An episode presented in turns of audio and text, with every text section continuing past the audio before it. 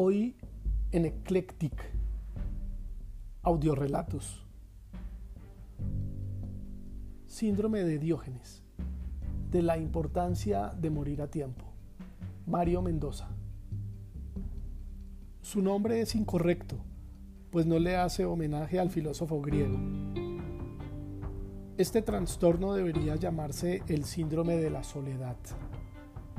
Se trata de personas que lentamente van quedando aisladas en su casa, incomunicadas, cuyas familias se han ido o casi no las llaman, sin amigos, que pasan horas y horas en silencio y que en consecuencia bajan la guardia y pierden todo estímulo para seguir con vida.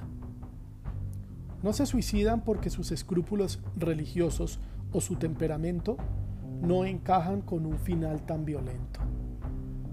Empiezan a descuidarse en su higiene y en sus costumbres. No lavan los platos, no limpian la casa, comen cualquier cosa y dejan por ahí los desperdicios.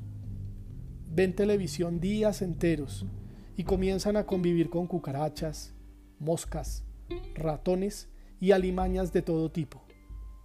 Algunos de ellos se vuelven recolectores y acumulan objetos de manera inexplicable, juguetes, porcelanas, ropa, cubiertos, electrodomésticos, comida.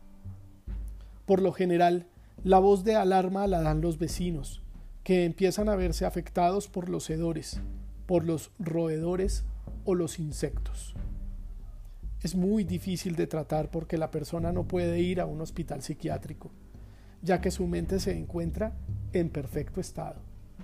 Entonces regresan a su casa y la soledad vuelve, los alcanza y los destroza una y otra vez.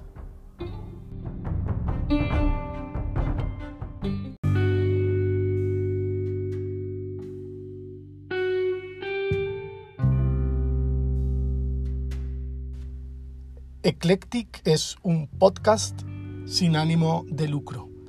No olvides suscribirte.